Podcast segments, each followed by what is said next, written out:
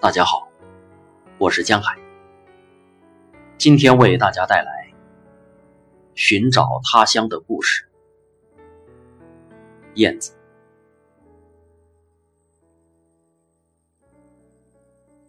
在新加坡小坡一带，有几条街面不大、楼房不高，但繁华热闹的平行横街。凡是居住在新加坡的海南人，或者到新加坡探亲寻根的海南人，都一定要去那里，因为那里是新加坡开埠以来海南人集结繁衍之地，是海南人在他乡的根。那里就是海南街。一百年前，这里还面朝一片大海，凡是从海南乘船漂洋过海来的海南人都在这里停泊上岸。我的外公严福壮，在上世纪中叶，也许是逃离战乱和瘟疫，也许是想去南洋淘金，一个人从海南文昌青兰良田村乘坐一条小小的木船，在海上漂流了几个月，饥饿疟疾险些让他丧命。当他终于抵达今天的海南街一带时，已经是奄奄一息。是海南同乡把他抬上岸，救了他。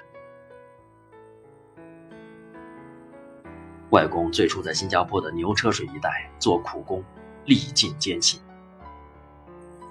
由于他精明能干，能吃苦，很快就在今天的海南街开了一个咖啡馆。又在马来西亚、文莱、新加坡等地种橡胶，开办橡胶园。外公赚到钱以后。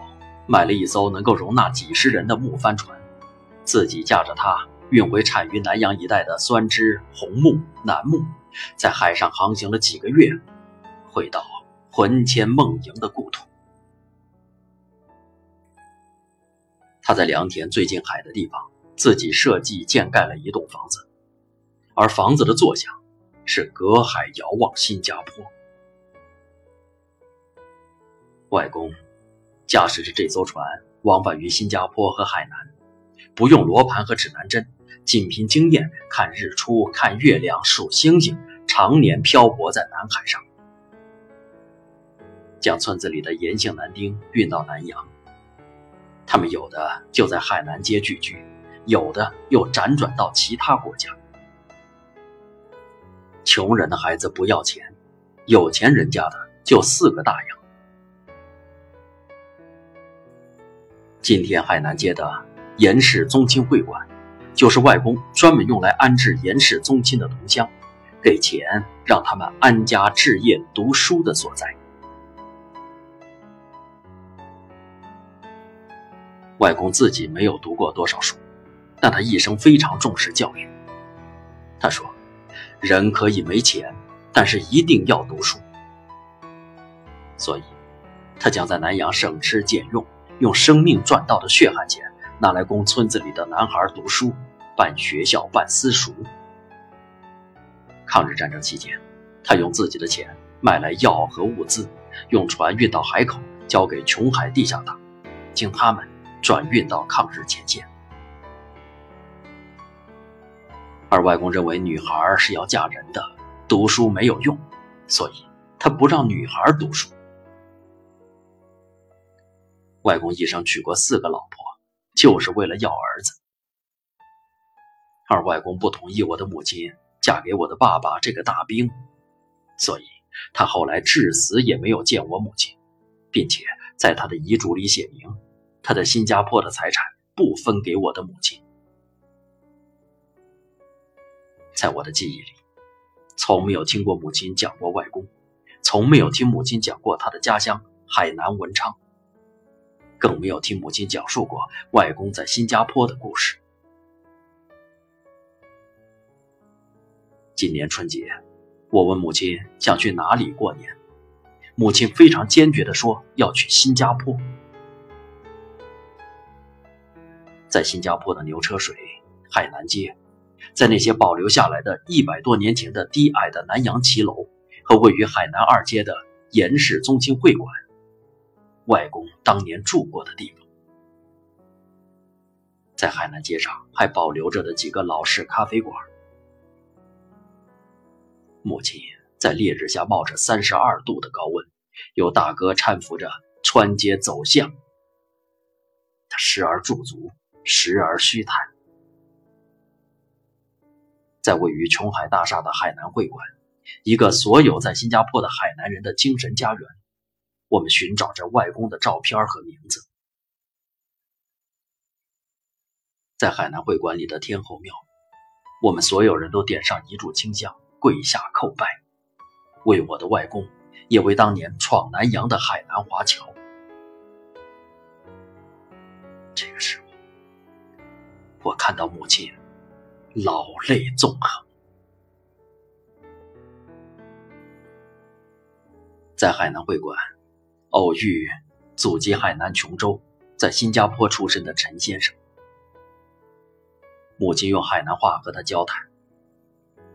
他乡遇故知，两个都是八十多岁的老人，激动地拉着手，讲述着父辈们当年闯南洋的辛酸史。陈先生热情地邀约我们去他位于海南三街开的咖啡馆喝咖啡。一路上，他指着那些古老的街道和建筑，如数家珍般的讲述着海南人和这条街道如烟的往事。海南会馆所在的密陀罗路一带，被老一辈华人移民，尤其是海南人称为海南街。有一街、二街、三街三条街道，每条长逾百米。两旁一室的二层南洋骑楼，这里曾是海南人漂洋过海的集散地，很多老辈海南乡亲的记忆都与海南街有关。海南街已有一百多年的历史。陈先生说，当年乘帆船到达新加坡的海南人，多是住在海南街。由于语言相通，风俗习惯相同，乡情浓郁，好歹都有个照应。因而，早年到新加坡谋生的海南华侨，对海南街都有着特殊的感情。过去的海南街。都是低矮的旧店铺，多是海南人经营的咖啡店、鸡饭店、古董商店、银庄、旅行社、小型修理厂和作坊等等。如今的海南街仍然繁华热闹，增建了一些高楼大厦，但还保留了一些旧的建筑物。海南话仍然流传于街头巷尾，充满着浓厚的乡情。海南二街，还是上一代海南人眼里的汇庄街。接济家乡的血汗钱，大多通过汇庄转回国内。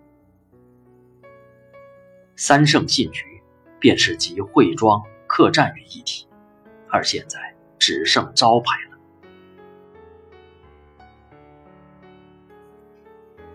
一路听着陈先生的介绍。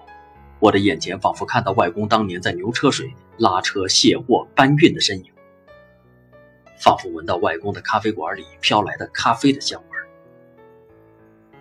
更仿佛看到外公的帆船在这里停泊的身影。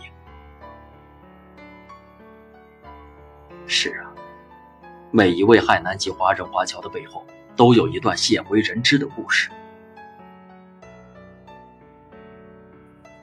心酸的迁徙史，充满血泪的奋斗历程，海外的生存际遇，对故乡和亲人的隔海相思等等，都是一个个感人至深的故事。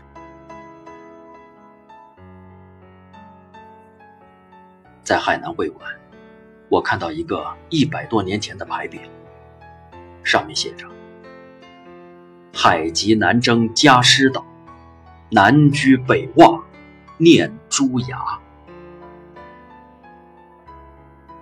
他安安静静的挂在那里，好像岁月从来没有流逝。我突然问母亲：“外公的那艘帆船叫什么名字？”母亲说：“记不清了。”而大哥突然幽默地说：“好像叫海贝号吧。”燕子与新加坡海南街，二零一七年一月二十九号。